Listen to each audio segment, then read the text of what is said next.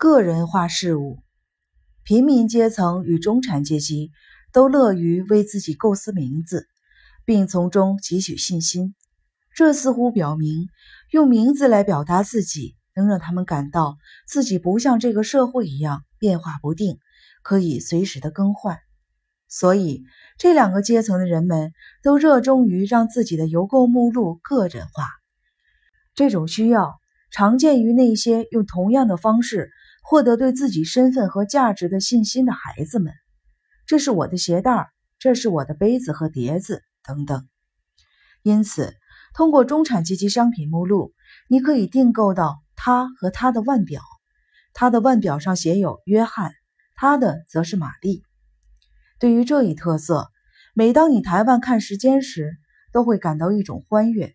这感觉每天重复无数次，一瞥之间。就能看到自己的名字，真是让人欣慰。你终于成为了一个人物，不难辨别。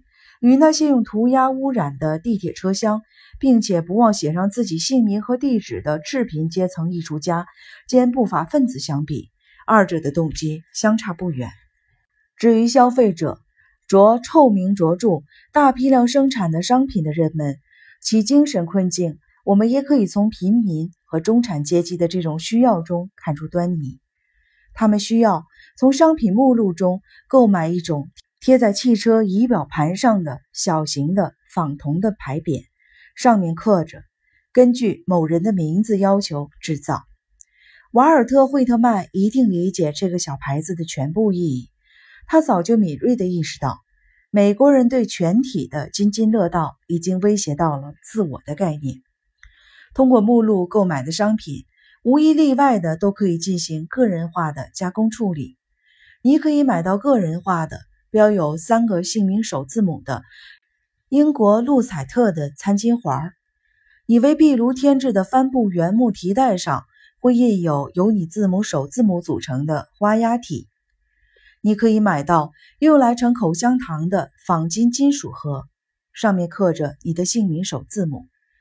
某类目录会为一种汽车前座坐垫做广告，不但你的全名会用三英寸高的字体书写，还会用引号标注。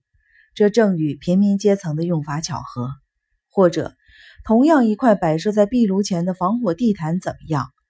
藏青色，在七颗隔开的星星下面，一只金鹰上方，用哥特式的字体写着你的姓氏。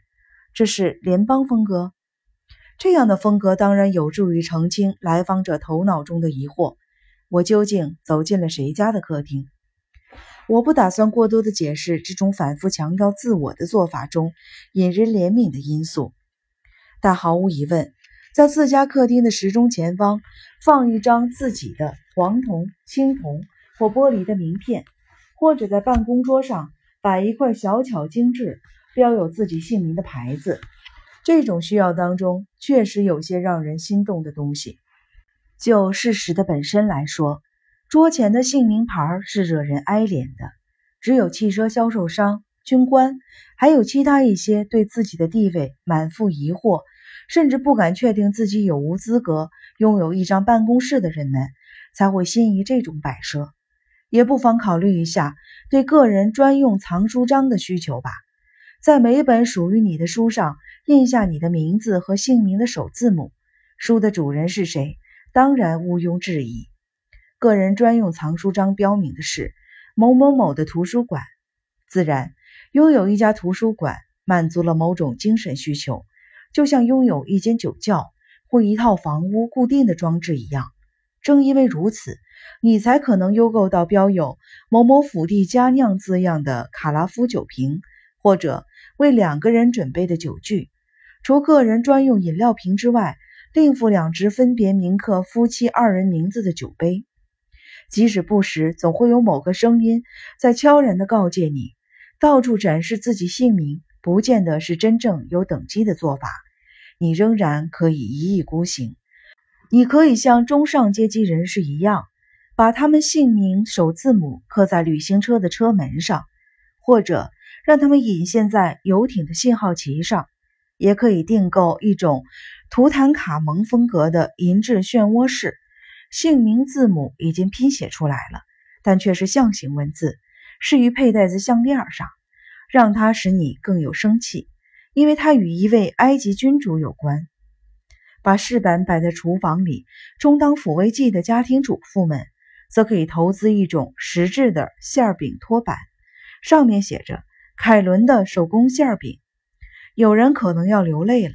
顺便提一句，如果你想知道中产阶级认为孩子取什么名字才显得有地位，只需要观察一下孩子们铅笔上刻的名字，你的见识就会大有长进。他们会让你想起。英国浪漫派文字的旋律，女孩可以叫做史黛西或金伯利，男孩则可以叫做布莱恩、杰森或马修。权威预科生的手册通常极少出错，但也有瑕疵。他竟然认为，无论你用任何方式处理姓名首字母和由姓名首字母组成的花押字，都是有等级的做法。无论哪个等级的人们展示由自己姓名首字母组成的花押字，我们都必须要像辨别暗文一样用心辨别其自身的重要性。而他想吸引观众注意力的需要倒是凸显无疑。其实，如果你确实是位中上阶的人士，你的签名只应该出现在支票簿上，亲笔签名下方再附上打印的姓名。对美国人来说，个人化并非必不可少，但通过商品目录购物却似乎能使他们实现这一点，并不是因为他们需要这样的商品，而是因为他们需要通过购买行为来实践有关选择的幻梦。邮购释放了有关权利的幻梦，而且还无需冒险与那些可能会质疑你权利的人碰面。邮购不需要的物品这一举动。神秘地重新验证了凡伯伦所谓的，明显是出于挥霍和敬意的消费，却带来了精神上的收益。在特定的情绪中，当我们扪心自问自己想做什么，我们的价值是什么的时候，我们都是在仿效朝圣者比利的母亲。跟大多数美国人一样，库尔特·冯尼格特说，他一直在尝试建立一种生活方式。